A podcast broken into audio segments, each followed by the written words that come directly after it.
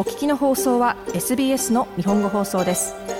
詳しくは SBS 日本語放送のホームページ sbs.com.au スラスジャパニーズへどうぞ。大阪で1981年に結成された日本のポップパンクバンド少年ナイフ。今日はバンドでボーカルとギターを担当する直子さんにお話を聞きます。結成40周年のツアーを昨年終え今週から3月頭までオーストラリアツアーを行います直子さんはバンド結成40周年を迎える前2019年の10月に一度日本語放送のインタビューを受けていますその以前のインタビューからコロナ禍を挟み4年少し経ちました。まずはこの4年間を振り返ってもらいました。そうですね。2019年はもう、あの、ヨーロッパやらアメリカやらオーストラリア、ニュージーランドツアーいっぱい行って、もうこれで自分は、あの、思い残すことはないって思ってたら、あの、バーンってコロナになって、あの、はい。ツアーできなくなって、そうなってくると、あの、もうちょっとまたやりたいとか、すごく外国にツアーに行けないとなると逆にもうすごく行きたくなって、それで、うん、あの、今回またオーストラリアツアーできることをすごい楽しみにしてるんですけど、変わったことは、あなんかあっという間に時間が経ったんで、はい、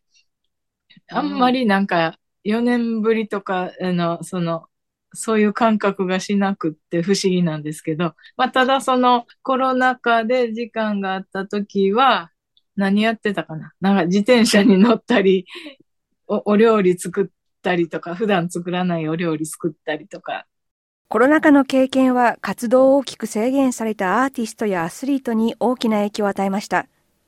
直子さんはどうだったのでしょうか？私の場合はあんまり変わらず、えー、2019年までいっぱいツアーしたから、ちょっとゆっくり休もうかな、みたいな気持ちになって、で、まあ、時間があったからいろいろ、あの、ダラダラしてた状態です。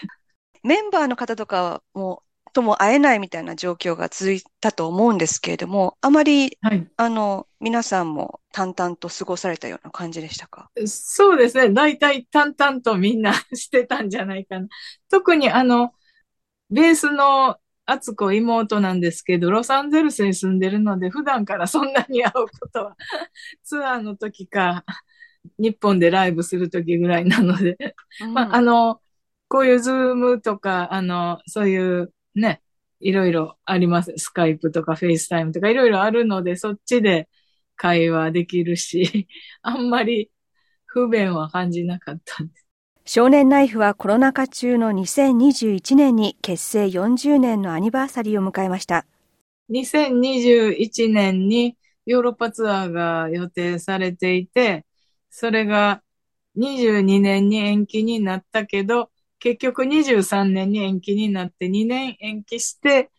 2年延期した40周年ツアーになりましたけど、まあ延期になったのはちょっと残念だったけど、延期した分、なんていうかな、こっちもあの久々で楽しめたし、お客さんもすごくたくさん待っててくれて、とても良いツアーになったので、ポジティブに考えると、間が空いてよかったぐらいです。どうでしたか？ツアーは40周年ということで特別な何かあったりとか、イベントがあったりとか。えっと、その2年の間にアルバム新作 Our Best Place を録音したので、その去年の春の9週間の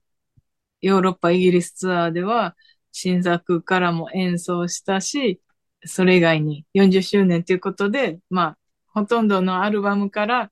あの、代表的な曲を集めて、まあ、ベストヒットセットリストみたいな感じで演奏はしましたけど、まあ、あとは、お客さんが延期になって、なったけど、その、チケットを、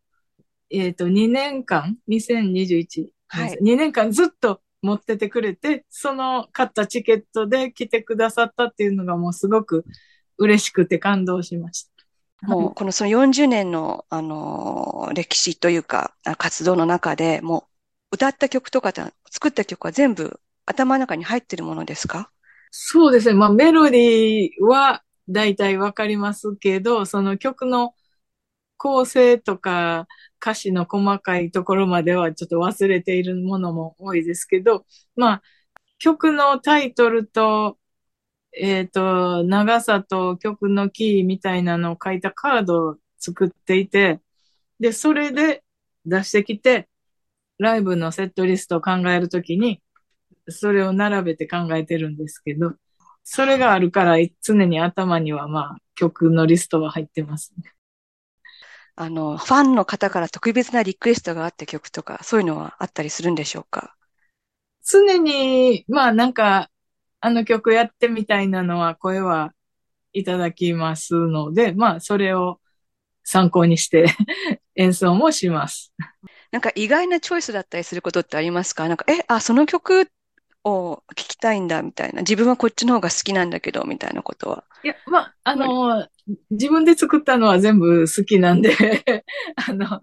意外な曲もあるかもしれないけど、案外意外であっても好きだからやります。もうこれはすごいお気に入りで、もう例えば大きなそういう40周年のコンサートとか、そういう節目には必ずやりたいっていうような曲ってあるんですか？お気に入りというか、あの、まあ、コンサートの定番みたいなのが、やっぱりどのバンドもあると思うんですけど、はい。まあ、あの、例えば、Riding on the Rocket とか、あの、バナナチップスとか、ツイストバービーとか、そういうのは、お客さんが、まあ、やってほしいって、あの、思ってくださるので演奏してます。うん、まあ私もあの自分の好きなバンド見に行った時に、うん、この曲は絶対聴きたいっていうのが2、3曲はあるんで。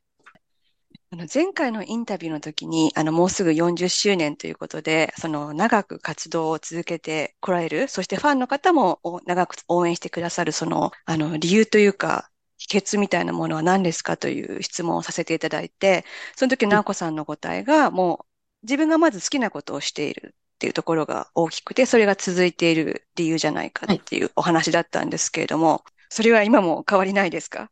はい。あの、えっと、結局自分は、あの、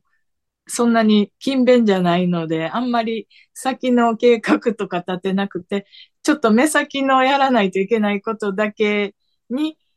集中するタイプなので、そして過去を振り返って反省みたいな全然しないので、だから40年以上続いてるっていう感覚もあんまりなくて、常に自分は今ここにいてちょっと先だけ見ているっていうのがずっと続いてるから、あの、意識としてそんなに長いことやってるつもりはないんです。で、ただそのアルバム出したりライブをしてお客さんが喜んでくれたら、それが一番私も嬉しいので、うん、えー、そういうお客さんのリアクションとかで、あの、自分がバンド続けさせてもらってるなっていう気持ちです。なんか、あの、他のバンドを意識したりとか、なんかこういうふうにやりたいなとか、あの、いい意味でも悪い意味でも他の、まあ、アーティストの方とか、バンドとかに、こう、ちょっと、なんでしょうね、影響を受けるというか、ことってあるんでしょうか？私が好きな音楽は主に70年代と60年代のロックで、うんうん、まあ、主にイギリス、アメリカ、で、ちょっとオーストラリアのバンドも好きなのはありますが、まあ、クラシックロックみたいなのが好きで、で、まあ、そういうのに影響を受けた音楽ばっかり作ってて、だから、あんまり最近のそのバンドとか他のバンドとかは、聞こえてはくるけど、うん、自分から聞くことがなくて、で、その、70年代ロックとかで新しい発見があったりとか、うん、こんなバンドもいたとか、まあ、それで影響を受けたり、あとはなんかその、ファンクとかソウルミュージックみたいなのも好きだから、アメリカの。まあそういうのもよく聞いて影響を受けたり。まあでも自分が好きな番、音楽っていうのは、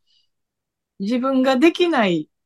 ことをしているバンドっていうのが好きなんですね。だから、例えば、私が好きなのは、あの、そういうファンクとかソウルとかで、自分だったら絶対こういう演奏できないなとか思うし、あと、私、あの、ハードロックとかも好きだけど、早弾きなんてちょっと私できないから、自分のできないことをやってる音楽が好きなので、そういう好きなバンドに影響を受けても、えー、意識しても、そのようにやろうとは思えないっていうか、やれないから。まあなんか、あの、バンドでも、なんていうか、有名になって成功したいっていうのを目的にやってるバンドと、ただ音楽が好きで、聴いてくれるお客さんが楽しんでくれるのが一番嬉しいと思ってやってるバンドと、まあ、まあ混ざってる感覚もあるかもしれないけど、私の場合はもう、なんか自分が楽しくて聴いてくれる人が楽しかったらそれでいいわって思うんで。日本のポップパンクバンド少年ナイフの直子さんでした。今年の個人としての抱負は英語力アップ。そして20年ほど続けているテニスの上達だそうです。少年ナイフの今年のオーストラリア・ニュージーランドツアーですが、オーストラリアのスケジュールは21日水曜日にゴールドコーストから始まり、ブリスベン、キャンベラ、シドニー、ホバート、メルボルン、アデレード、マーガレットリバー、そして最終日3月2日はパースとオーストラリアを回ります。SBS 日本語放送の Facebook ページで会話に加わってください。l i いいねを押してご意見ご感想をお寄せください。